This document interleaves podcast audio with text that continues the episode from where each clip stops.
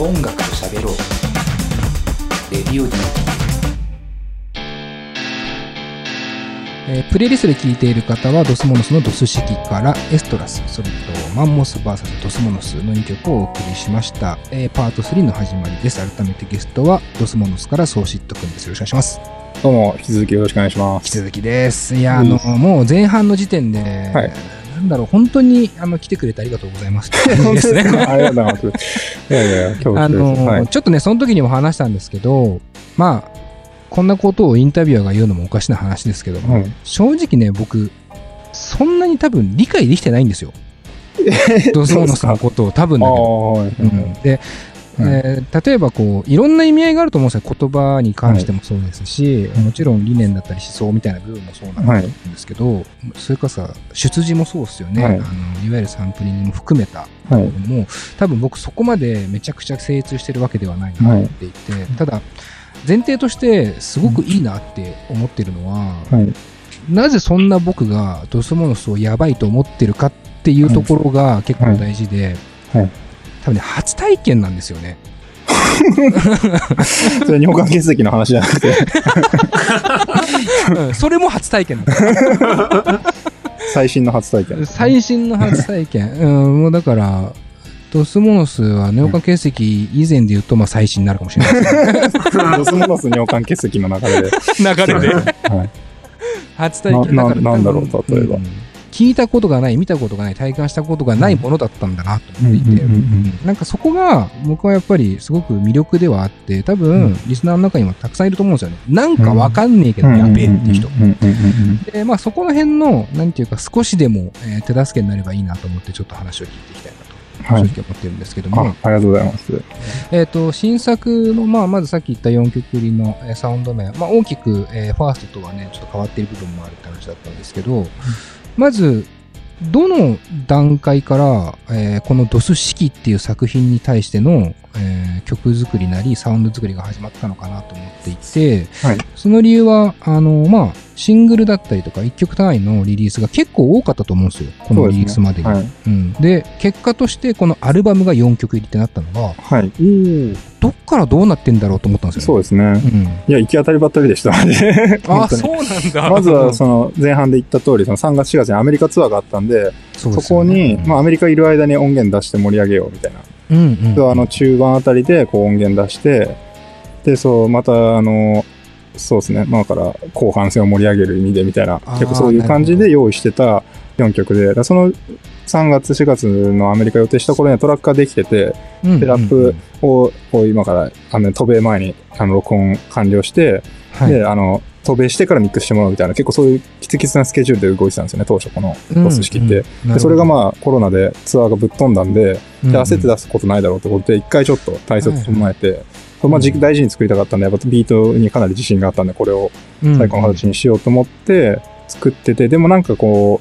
う、で、まあやっぱコロナのあったりなんかいろいろあって、なんかその、この、この社会情勢の中で、なんていうか、なんか言いたいこととか出てきたりもして、うんうん、で、それで当初予定してなかったシングル曲が2つ別で生まれたっていう形なんですよね。なるほど。そう。だからコロナのせいで、あの、ロホとファブルナウ、まあ、フェイブルナウっていう、あの、2つのシングル曲はまあ生まれた感じですね。あドス式を延期し。て、その代わり作る予定じゃなかった2曲をやるみたいな。そうなんですねあなるほど。はいいうことは、じゃあ、リリースの順序ははい。後だけど、先にあったのはドス式だった。そうです、そうです。ドス式のビートが先にあって、うんうんでドス式のラップを最終的に入れる前に、なんか2曲別のやつをちょっと作りたくなって作って出したみたいな。うん。でそれは、そのドス式の4曲と一緒に出すつもりで作ったものじゃないから別にアルバムに改めて入れ直すってこともしないみたいな、うん、そういう感じです。んあのドス式はやっぱ4曲で1つみたいなところあったんで。うんうんうんうん。ちなみにその、はいえっ、と、言葉で言うとさっき言ったみたいに、ちょっとこう、今の、えー現在のね、こう情勢というか、はいえーを踏まえて、まあちょっと言いたいことも出てきて、はい。えーその2曲、えーフェーブルナイト、ロホっていうのがはいあったって話だったんですけど、逆にドス式のものを変えようとは思わなかったんですね。ドス式の中身に関してですか？ドス式は結構、だから前回のドスシティと同じで、なんかまさにドスシティの、まあその、前回空間で今回時間ってことで、俺らの世界観ずっと持ってる世界観っていうものを継続的に表しってる作品に位置づけられると思うんですね。そういう意味ではさっき言ったロホとか、フェイブルナウとか、あと、台湾の大臣と一緒に組んでやったあの、モドリタウンと。モドリタウンとのやつとかは、まあ、ある意味その情勢、現実の世界に対応した曲を作ったっていう形になるんですね。うん、なるほど。だからそうそう、それと比較すると、えっ、と別にもう浮世の事情何も関係なく勝手に作ってる俺らのずっと何十年も、十何年も前から続いてるバイブスの延長線にある作品ってことで、うん、そんなにそれを付け焼き場で何か変えるってこともないというか、自然に出てくるものなんで、なるほどね。そういう作品はそういう作品であのちょっと作り続けたいなと思っているんで、まあ、うんうん。そこにそのアメリカツアーが飛んだことによって手を加えるってことは特別なかったですね。もちろんラップを入れるに従って、そのラップから新しいインスピレーションを受けてトラックの方がちょっと変容したりっていう、まあ、普通の音楽的なプロセスは、なるほど。での変化はもちろんあるんですけど、情勢に対応しての変化っていうのは特別なかったですね。なんかよりこの、あの、うんうんクオリティを上げるっていう方面での意識だけでしたね。3なるほど月から変わったことは。なんかこう、僕そこもなんかすごく、えー好感というか、はいえーすごく嬉しいし、何、何事も忘れて、もうとにかくこのはい音楽で脳みそ進捗されていこうみたいな、はい。うんところの、まあ、一種の協楽性みたいなところもすごくあるなと。それが、いなんか何より、えーむしろ情勢的にも助かったというか、うん。完全に体任しちゃいますよっていう感じのね、うん。あの感じがすごくあって、んえっと、改めてですけど、その、まあ、ドスシティっていうね、えー場所からドス式の時の流れで、はい。自分たちの世界観というか、自分たちが持っている世界みたいなものっていうのは、改めて説明すると、どどういうものを表現したい、こう、3人なんですかというか、うん。ドスモノスの世界観っていうのは、はい。はいどこにあるんだろう？どういう感じなんだろうっていうのをまあ、去年からずっとなんかバグっていうようなキーワードにしてたんですけど、まあて、ましたよね。うん前回も言ってましたね。まあまあ、つまりはそのメインストリームに対するバグであるし、教室でその生きがってる奴らに対しての、あの白い目であり続けるし、みたいな、はいそういう感じはもちろんありますね。ただそれが、あの、うん、まあ難しいところもあって、まあ、はいはいバグねみたいな感じになると終わりなんで、そういうので。なるほど。うん。そうそうそうそう。あ無。無害化されてしまうというか、はい。うんうんだから常に捉えどころのない存在にならないと、ある意味、あの、アンダーグラウンドの枠に押し込まれちゃうっていうところもあるんで、うんそうそうそうそう。だからそういう意味でのなんか戦い方は常に変わってるようなところもあって、うんうんうんうん。だから、うんうん。そう、でもその原動力がそのまま変わらないものであって、うんうんそう、それがだから自分たちにまとわりついてきた、もう、カルマみたいなものなので。カルマね。そうそう。それはもうずっとつ追い続けてるんですけど、そのまあ、えっ、と、出し方だったり戦い方はその都度変わっていきますね。だからやっぱりアルバムっていう形と、やっぱりシングルでこう瞬発力高く出すものはちょっと違ったりもするし、まあ通底はしてるみたいな感じですかね。はいはい。ちょっと気になるのは、そのまとわりついた、そのカルマじゃないけど、まあ、そういうものっていうのは、はい。いつからまとわりついてるんですか？どうなんでしょうね。それを、前世からななんのかな。え？前世？から。なるほど。そうなっていくのね。前世とか、いや、わかんないですけどね。いや、まあ、そん創始が、やっぱこの輪廻転生を繰り返した果てに俺になってるっていう世界観なんで、紀元前から続いてますけど、はい。いいなぁなんかこう、でも、三国志ってありますよね。ありますね。三国志ってあの、紀元後2世紀ぐらいの話なんですけど、はいはい。あの、三国志の一番前半の下りで、黄金の乱っていうのがあるんですよね。あの、聴覚って頭のいかれたあのおっちゃんが、まあ、し新興宗教で、はい。あの、立ち上げて農民の乱を起こす黄金の乱ってやつって、あれうんうんうん、聴覚をそそのかしたのは創始なんですよね。うんうんうん。創始の、あの、千人、あの、なんか死んだ創始が千人になって現れて、はい。聴覚に、あの、そう、そそのかしたんですね、あれ。うんうんそうそううん。実は三国志の走り創始のせいだったりするんですよね。なるほど。そうそうそうそう。だから的な感じでね、現代にまた黄金の乱を起こすべく、なるほどね。リインカーネーション。してきた再び創そ始みたいな。そのかしてるんだね。そうそう、そそのかしたんですね。いや、なんかこう、金子さんのコメントで今言うと、はい。俺らのお母さんみたいな人からすれば、宗師さんの息子、庄司さんの息子さん、何かに囚われているみたいだけど、かわいそうみたいに取られる可能性もあるじゃないですか。え、どういうことだろう？どういうことだ？俺らからすると、いや、そういうことではないって書いてますけども。うんこれはね、どういうこと？大丈夫ですかってことですか？金子さん。その囚われてるってことはそこから解放されたいと思ってるとも捉えられるっていうか、はい。よ要はその、はなんだろうえっ、としい嫌な守護霊に疲れてるとしたら、はい。嫌な守護霊、創始のことですか？はいはいはい。一般的に言ったらお祓いをして、はい。嫌な守護霊からその、乖離することが、はい。その人にとって幸せそうにな思考回路になると思うんですけど、はい。でもその囚われてることがはい力になってるうん。わけじゃないですか。そうですね。はい。うんでも一般的な、要はそのクラスの大半の人たちからすると、はい。うん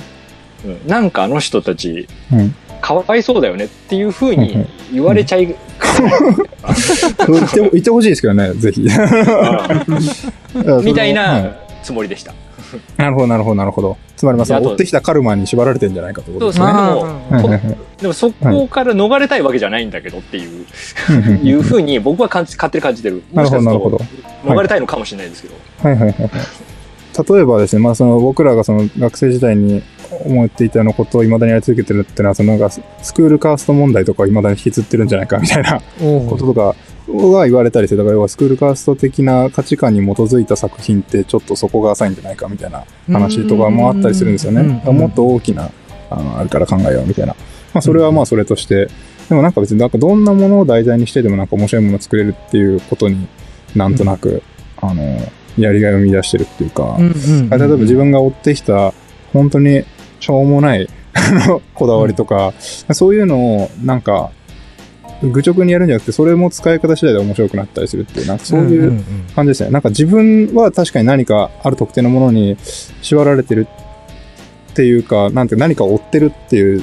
自意識はやっぱあるんですけど、うんうんうんじゃあだからそれにとらわれてるっていうわけではないんですよね。なんかそのうん。何かを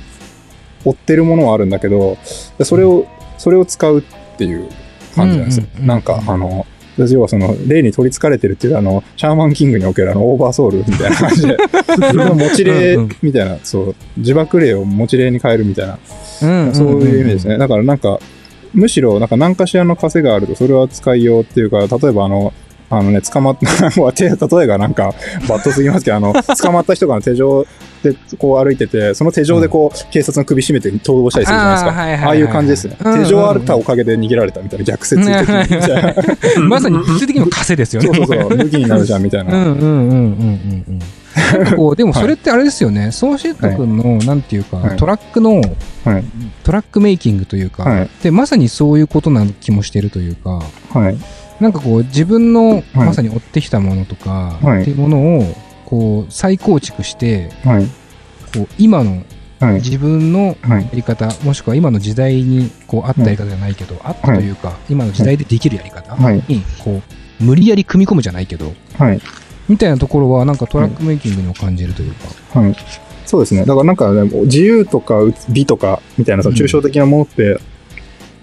なんか、えーまあ神とかでも何でもいいですけど、なんか生理哲学の形状学が語るようなタイプのその普遍的ななんかものって、なんか誰にとっても同じようなものではないはずなんですよね、本当は。それぞれのフィルターとそれぞれの追い目とかがいろんなものが固くされた上でなんか多分別の見え方をするものであるはずなんですよね。だから、なんか俺には俺なりのなんか自由があるし、俺なりの面白さとか美の追求があるので、なんかそこをなかったことにしようとしても、まあどうせなかったことにできないんで、うんなんかそういうタイイプの求道者もいるんですけど、そういう人はある意味、あの、間違い続けることによって面白くなるタイプの人ですよね。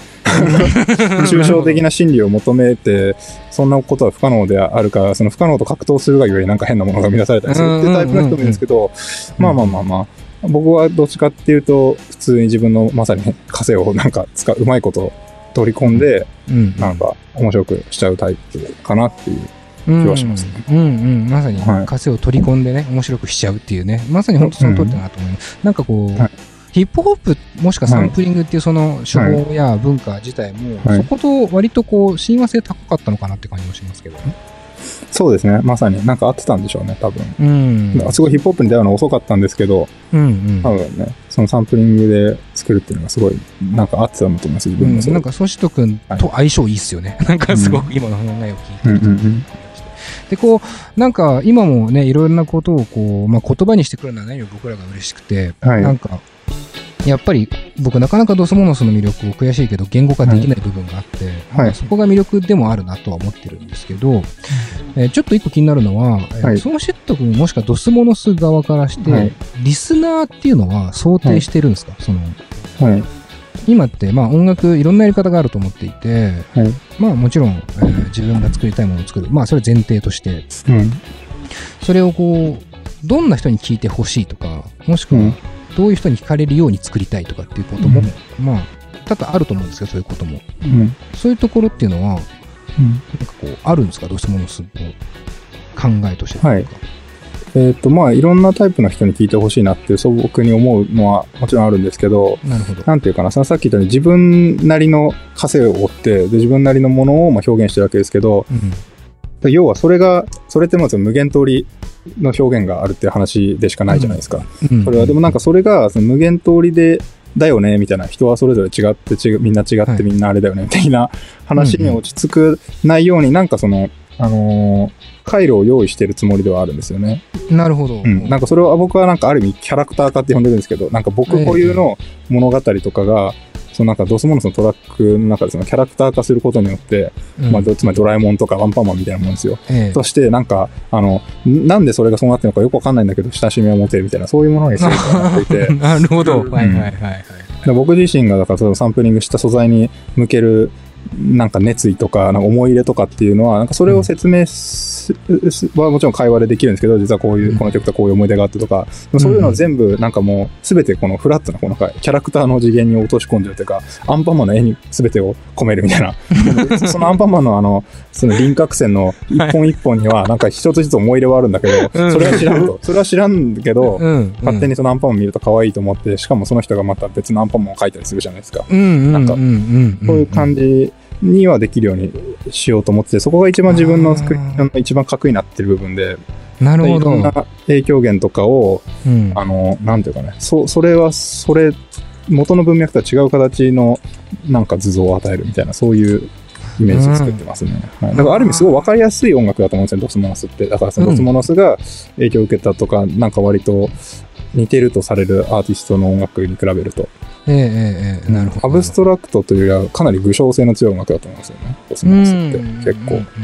ぱ小学校の時とか兄貴のとかの影響で普通に日本の音楽とか聴いててあんまり洋楽聴く兄貴じゃなかったんで自分が初めて洋楽聴くようになったきっかけってニルバーナなんですけどなるほど。ニルバーナってだから割とあのニルバーナ自身が影響を受けたあの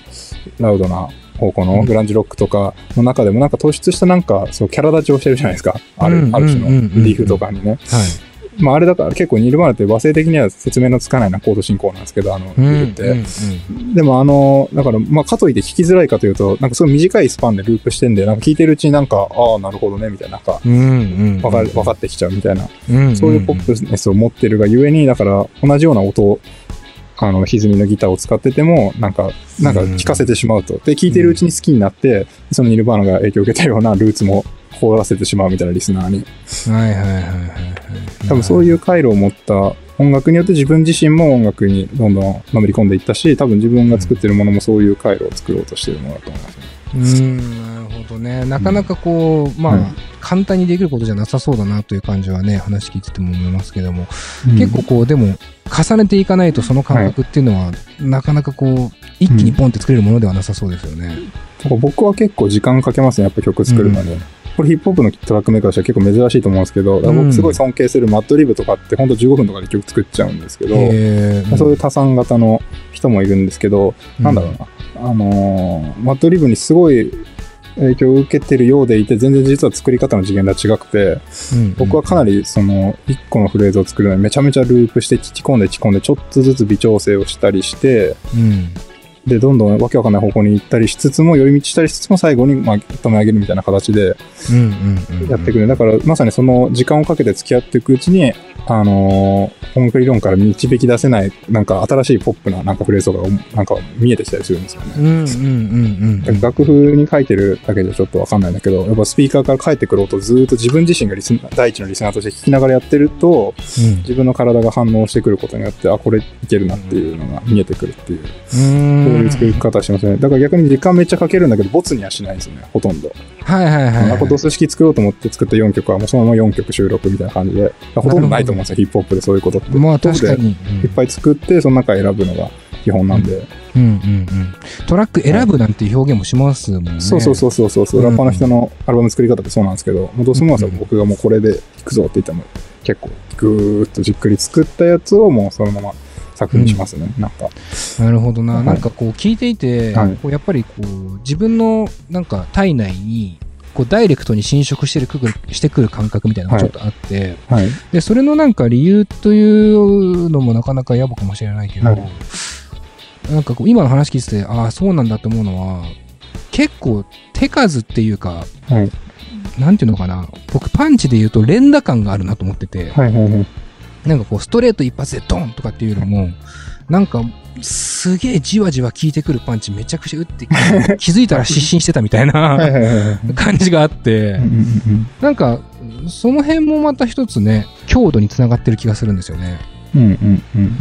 うんそうですね。実なんか、際うんひ人と同じなんですよね。やっぱり本当に キャラクターとから繋がって、なんか、まあ捉えどころのないやつもなんか、ずっと一緒にいると、まあなんか、なんか、なんか変、変な思い入れとか湧いてくるじゃないですか。なんかずっとみ自体なで。ドスモの3人自体がそうなんで、別に。確か特にに必然性なくそう3人いる、い続けてしまったがゆえにやってるみたいな感じあるんで、まあ腐れ縁ですよね、簡単な言葉で言うと。いや、本当だからそのね、その腐れ縁感もまたさ、うん。すごいドスモノスといううん。存在の存在感を僕強調してるなと思ってて、はい。あのーそれこそ、まあ、うん。僕の妄想の話だけど、い。さっきちょうどアンパンマンの話出て、はいはい。あと思ったけど、僕、ドスモノス自体がそもそもアニメ化してほしいと思ってるんですよ。それこそアメリカに行くって話があって、うん。うわ、こんなのアメリカのクリエイターかわかんないけど、海外でドスモノスのアニメネットフリスとかで配信されたらめちゃくちゃ面白いのになと思ってはいはいて、もう全員、もうキャラクターなんか言わなくてもわかるし、なんか、うん。こんな感じになるだろうな。うん。そうしとくめちゃくちゃこう低い声でブツブツつぶやいてんだろうなとかさ。いろいろこう考えてて、なんかこう、キャラクター性、まあそのドスモノス自身のキャラクター性っていうのもすごい僕は大好きだなと思ってるんですけど、今言ったみたいにこう、3人がね、あの、腐れ縁、まあなんかこういつの間にか一緒にいたらもう結局やることになってましたじゃないけど、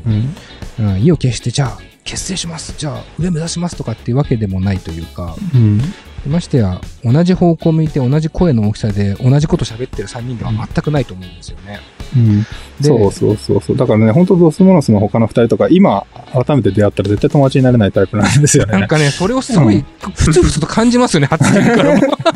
そうそうそう。だから本当時間かけて付き合って初めてキャラクターのとしての輪郭を持つことによって、うんああ、なんか、なるほどっていう感じで、なるほどと思うことによって付き合えるという感じで。だからまあその曲作りも本当そうなんですよ。だから本当ゴミみたいなレコードのなんか、一番いらない部分みたいなとこいっぱい取り取りだ止めて、取りためて、うんその部分をループして組み合わせたりして、なんだかなとか思ってるうちに、お、意外といける可能性があるぞ、おみたいなことをやってるうちに数時間経つと、意外と形が見えてきたりして、これ新キャラが登場してきた可能性があるみたいな。そういう感じで、本当にじわじわと何かが浮かんでくるみたいな、結構そう、本当そういう作り方してて、異常に根気強いっすよね。そうかなんかそういうの好きなんですね、なんか。うん。だからまあ言ったらこう、タイタンとボツ君に関して言っても、はいね、今、今と会ったら友達には絶対なってないわって言うけども、ん長いことずっと一緒にね、はやってはいて。まあ、つっても中高がたまたま一緒だったからっていうのが、やっぱ一番大きいですね。大学はそれぞれ好き勝手に別々のことやってて、うんうんうん。ただこれまた面白いのは、こう、ソーシット君じゃあ今はい一人だったらって考えると、はい。またちょっと話変わってくるなとも思うんですよね。そうですね。う。うんん。その3人、まあ今では、ね、今出会ったらとは思うかもしれないけども、この3人だからこそできることをやってるというか、うん。そうですね。うん。逆に言うと、その、ソーシット君以外の2人に対して、うんソーシット君が、うんと、思ってることを聞きたいなとも思っていて、はい。まずその、求めてることは何なんですか？求めてること。タイタンとはい。ポツ君に対はいして。うーん。求めることとか別にないですけどね。おー、はいはいはい、はなるほど、なるほど。なんか一回キャラクターになっちゃうと、なんかもう全て可能、全てが、全てがそこに回収されていくんで、なんか、うんアンそうですねパンマンが食パンマンに何を求めてるかっていうと別に特に、そうそうそうそうそうそう。うん別にカレーパンマンもカレー入ってくれるけど別にそれ求めてるわけじゃないしみたいなね。そうそうそうそう。なんか、カレーパンマンはカレーパンマンのままでいてほしいみたいなイメチェンしないでとか思うかもしれない。とかも思わない。別にイメチェンしたってイメチェンしたカレーパンマンでしかないから、別にもう究極的にカレーパンマンである状態を知ってるから、あと何が起きても別に大丈夫みたいな。結構そういう、だからそのターニーターンがマンになろうが、マンじゃなくなろうが、なるほど。別にもうもともと飯塚だしみたいな。でも確かにでもカレーパンマン自身はすげえイメチェンしたことに自負は持ってるっていうね。そうそうそうそうそうそう。なるほどね。じゃあ逆に言うと、うんなんだろう。例えばこう、まあバンドとかで考えると、まあいろいろこう脱退とかもいろいろこうメンバーチェンジとかよく聞く話ですけど、はい他のメンバーを考えたこともあるんですか？あードスモノスですか、そうですね。なんかドスモノスと同時ぐらいになんか別のヒップホップグループを組んだんですけど、そっちはね、止まっちゃったんですよね。はいはいはい。なんかやっぱ、けその、割とその出会ってばっかりのラップ、ラップやってる二人とうん。組んだんですけど、そういう人たちも未だに交流があって、てか今度またやろうかなと思ってるんですけど、えー、そうそうその人たちとは、だからまあ、それこそラップのやり始めで、出会いたてでこの音楽一緒に始めたから、なんかドスモノスほどなんかこのダラダラしたノリについてこれなかったみたいな、そうそううんうんうんうんじっくりやっぱり作ったね、ドスモノスも結局、はい。数年がかりであのアルバム作ったし、うんうんうんうん。うん、なんかなんかそういうじわじわしたやり方に付き合ってくれる人じゃないとやっぱ難しいのかなみたいな、自分の作り方的にも。はいはいはいはい。逆に言うとじゃあ、まあ変な話ですけど、こうなったらちょっともうおしまいだなっていうことはない、あるんですか？なんだろうな。いや、もう終わってるといえば終わってるんですけどね。去年のファーストアルバム出した後とかも絶対もう二度とやんねえと思ってたんですけど、結局やってしまった状態で。なるほどね。うん。だそこにはだからなんだろうねだから意識まあまさにだからキャラクター化っていうのは本当にそこなんだろうなそうなんですよね。だからね、うバイキンマンとか、もう死ねと思って、もうなんか、まあ、まあいるじゃないですか、ずっと。うんね いて不愉快かというとそうでもないじゃないですか、バそうイキンマンって。ねうんそういう感じ、バイキンマン、タイタンマン、バイキンマン説みたいな。毎回アンパンチで倒してるけど、何回出てきて、もう別にまあそれはそれでいいかみたいな。まあまあまたアンパンチするけどみたいな まあでも確かにねいなくなったらちょっと悲しいしねなんかそれはそれで、うん。まあ、全キャラクターというかまあね食パンマン今日いないなってなんかちょっと寂しいとかってもするしね、うん。そう、だからなんかね、いや、本当はキャラクターであれば何でもいいみたいなとこあって、本当に。うんうんうんなんかうん推しキャラクターとかいるんだけど、別に推しなんていつでも変えられるし、うんなんか、そのそそそういう存在が始まったこと自体に奇跡があるんだと、あとは何でもいいっていうか、うんうんうんうんキャラ感の差異はもうどうでもいいんですよね。なるほどね。うん、だからさっき言ったように、本当付き合った時間次第ではもうどんなキャラ、どんな、例えば、まあなんかわけわかんない、ヘボいゆるキャラとかが、のファンとかもいるわけじゃないですか、うん。世の中には。なんかそんな感じで、うん。だからあの、ドスモノスのジャケットの猿とかも、はいはい何の意味もないですけどね、あの、いつも登場してくるあの猿とか。もう君に決めた、もうポケモンと同じですよ。3匹から選ぶのじゃって言われて。君に決めた3匹でもないんだけど、ネットの海から好きな猿を選ぶのじゃ状態で、君に決めたって一回決めたらもう、最初に手出した、じゃあも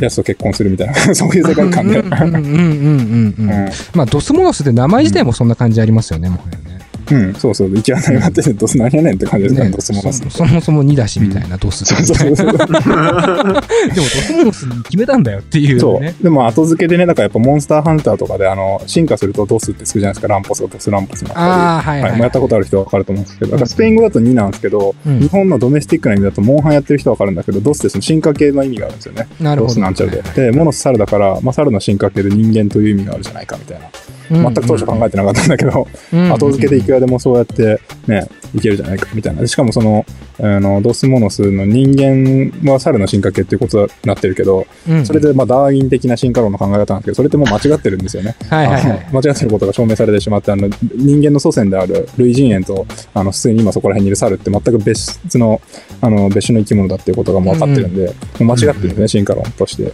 なるほどそうそう。だからまあ、俺らもだからその、あの、70年代のフリージャズとかなんか一回信じられたけど、まあちょっと違ったかなって思われてる前衛表現とかは、掘り起こし、墓掘り人のようにしてやってんで、まあなんか、はいはい。しっくりくるなみたいな、未だに猿の進化が人間だと思ってる人たちのなんか感じ、その感その哀愁みたいな感じで、まあそもそも間違ってるか正しいかの基準でやってるわけでもないっていうかね、そうそうそうそうそうそう、うんうん。正解を出したいわけでもないっていうかね、はい。っていうのは全て後付けで、全くドスモノス本来そんなことは何も意図してなかったはずなんですけど、まあそもそもボツがなんかつけた名前なんで。うんうん。まあなんかでもこうキャラキャラクターを、なんだろうな、愛してしまった結果、いろんなことが後付けされていくのは、まあ、なんていうか、うん。音楽だけでもなくて、別にうん。ミュージシャンだけでもなくて、はい。本当にいろんなことで起きることだ。そうそうそう。だから自分をだからトラックメーカーじゃなくてキャラメーカーだと思って、本当に、うん、うん、そうそう。だからなんか用意されたキャラクターの遊びじゃなくて、うん、こううん。なんか新しい存在を生み出すみたいな、いやー出産的な感じで。面白いですね。まあ僕も石しか見出せなかったけど、自分の中で。生まれ出した石だけだったけど、い大事に保管してくださいね。やもう出したわ。ちょっとじゃあこの辺で一回お知らせ挟んで、もうちょっとだけ話したいなと思います。現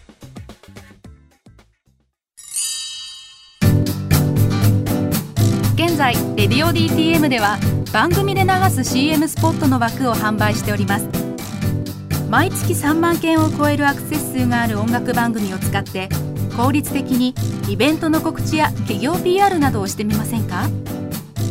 詳しくは番組サイト内の特設ページをご覧ください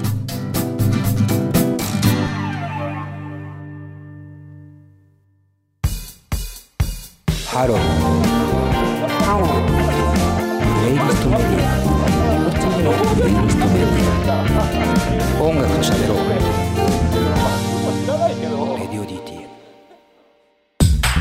さあ、というわけで、えーそろそろ終盤でエンディングに近いんですが、えーちょっとさっきね、あの、お話ししていて、とても、はいあの、いいなというか気になった発言が、トラックメーカーというよりもはいキャラクターメーカーだっていうね、話をはいはいはいしていて、まあ、まさにその感じ、えーまあ、音楽を聴いてもわかるなという感じがするんですが、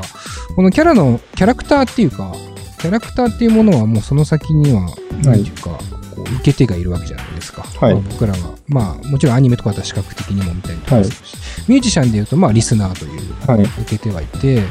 で、まあ、キャラクターをこう、メイクした結果、そのキャラクターをどう愛してもらうかっていうことも、まあ、うん。大事なのかなと思って。いて、まあ、はい。それを考える必要もあると思うんですよ。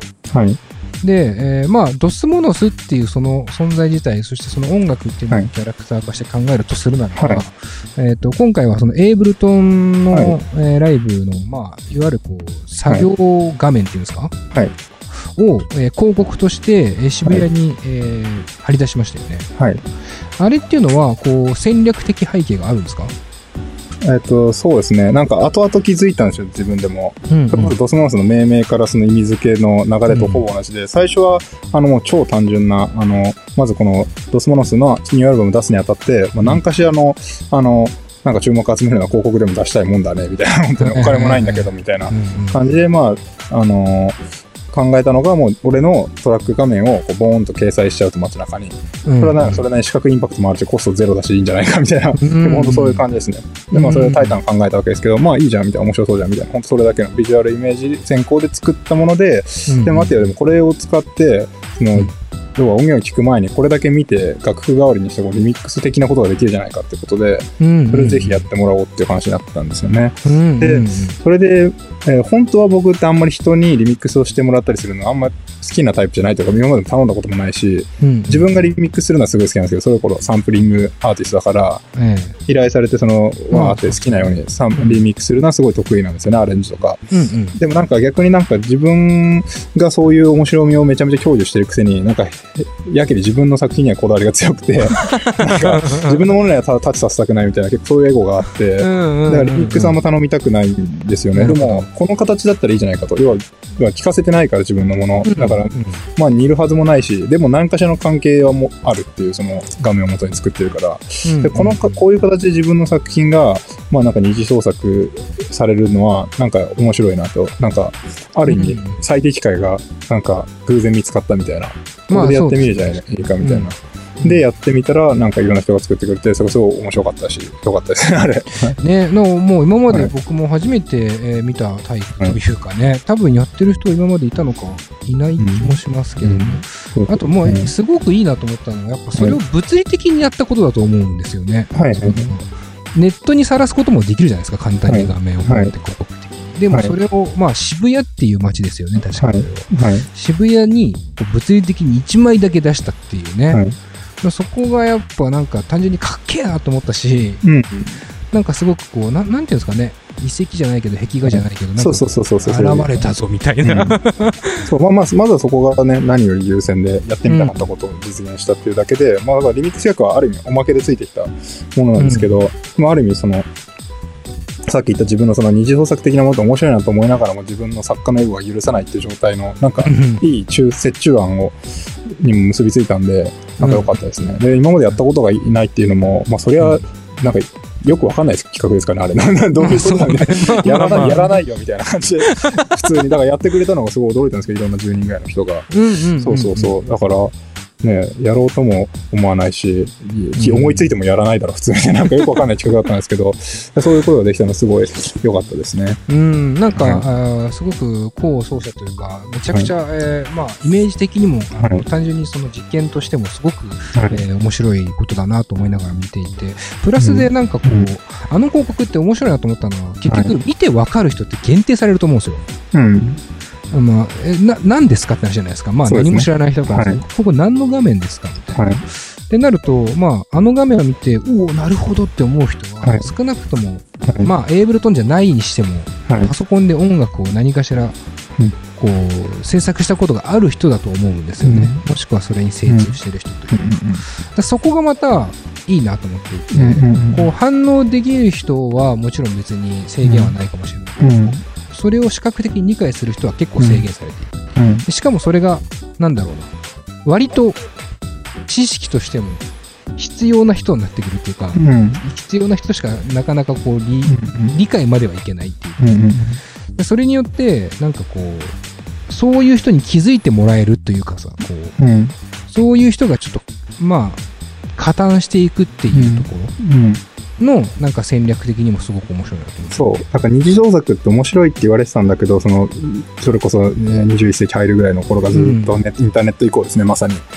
うん。でもなんかそれってかなり飽和してて、なんか初期の頃はすごくラディカルな、なんかその、ある意味、ある種のなんかネットが生み出した前衛的な表現と思われた時代があるんですよ。例えばニコニコ動画のマットとかね、あの著作権とか完全に無視してんだけど、こんなことが可能なのかとか、作者が意図したのが全く別の文脈で使うっていう、なんかある種、サンプリング、よくあるサンプリングヒップホップなんかよりも、ある意味アート性高いんじゃないかみたいなものとかが、うん。まあすごいふざけたノリの中で遊びの中で生まれてきてしまうっていう豊穣な時代があったんですけど、多分それってまさにその、さっき言ったようにその、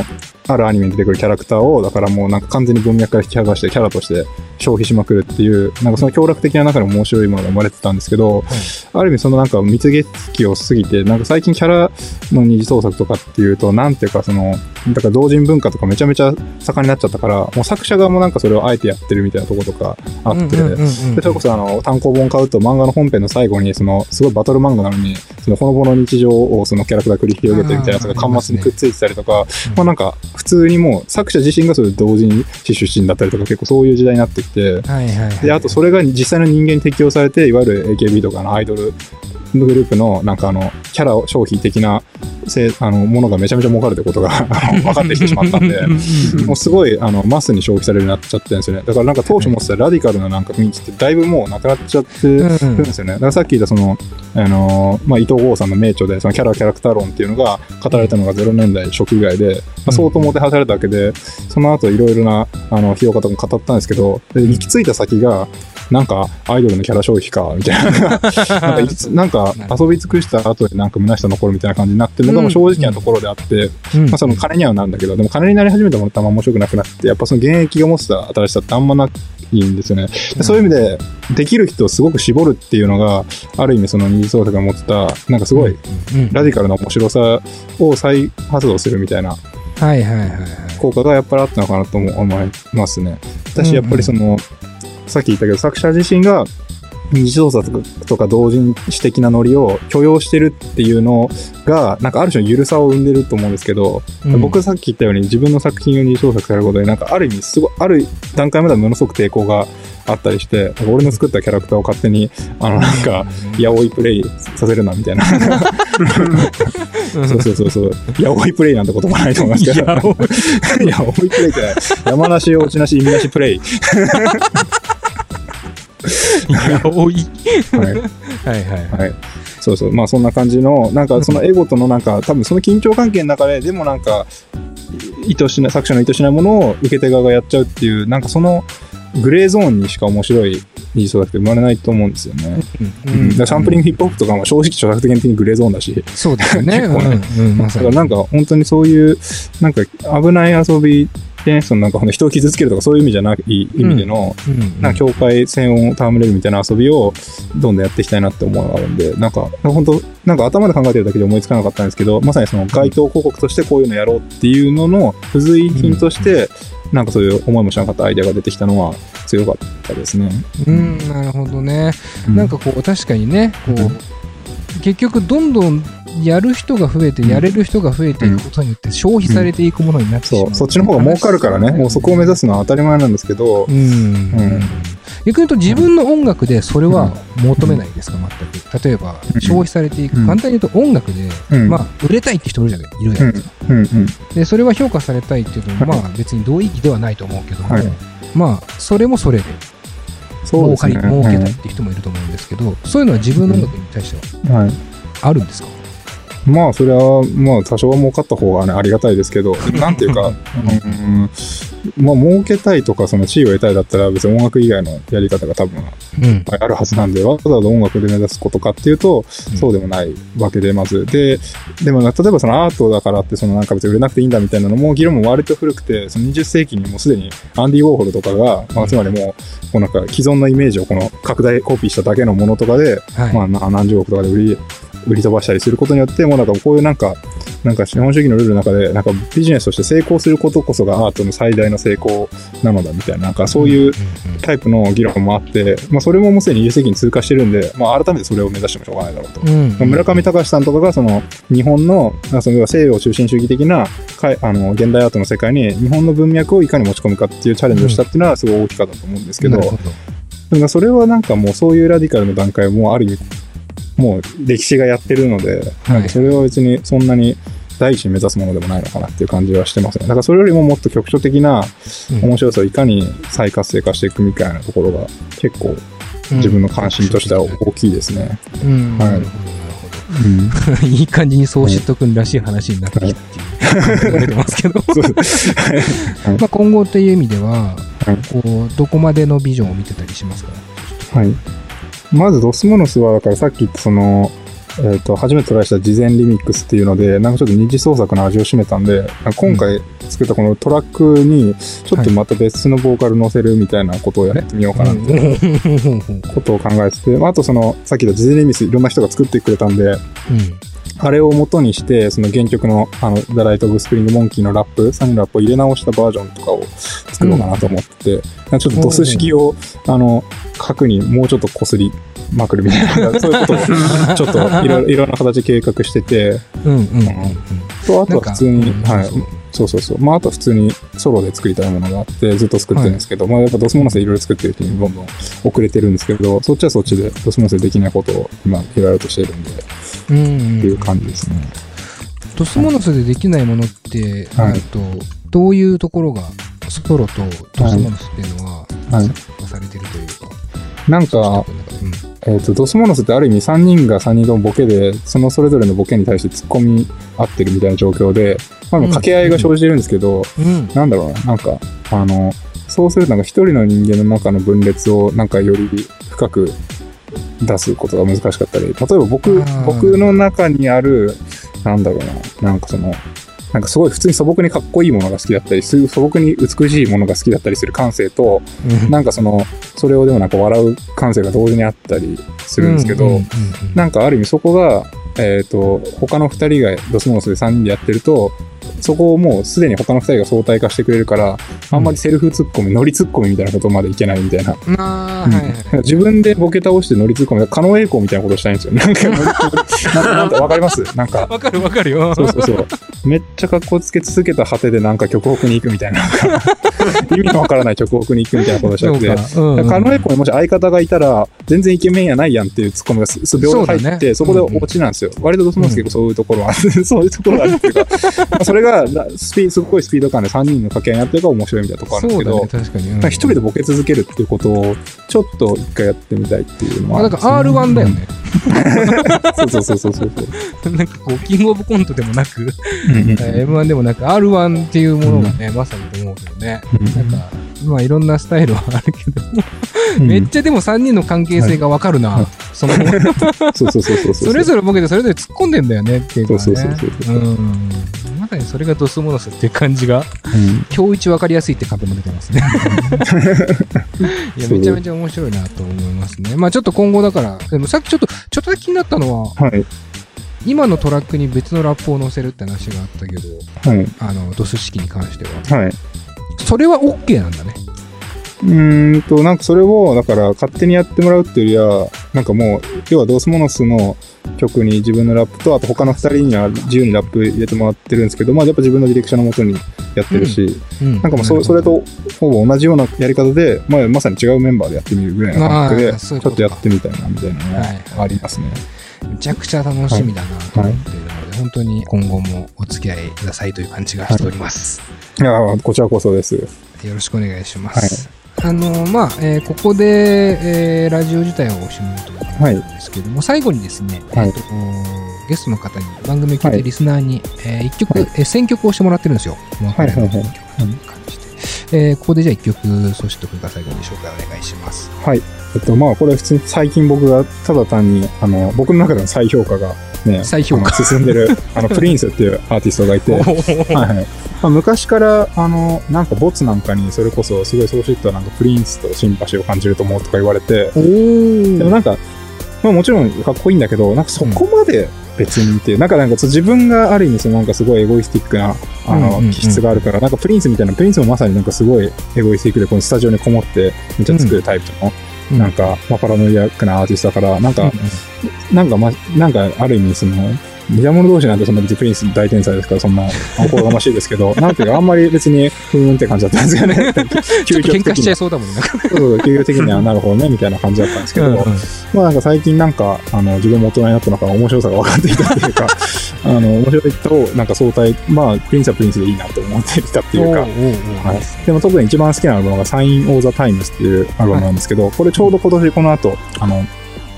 えっ、と、なんかデラックスニューエディションみたいなのがリリースされて、その未発表曲がスーパーデラックス。そうそうそう、いっぱいなんか未発表曲収録されて4万円ぐらいのセットとかが売り出されるんですけど、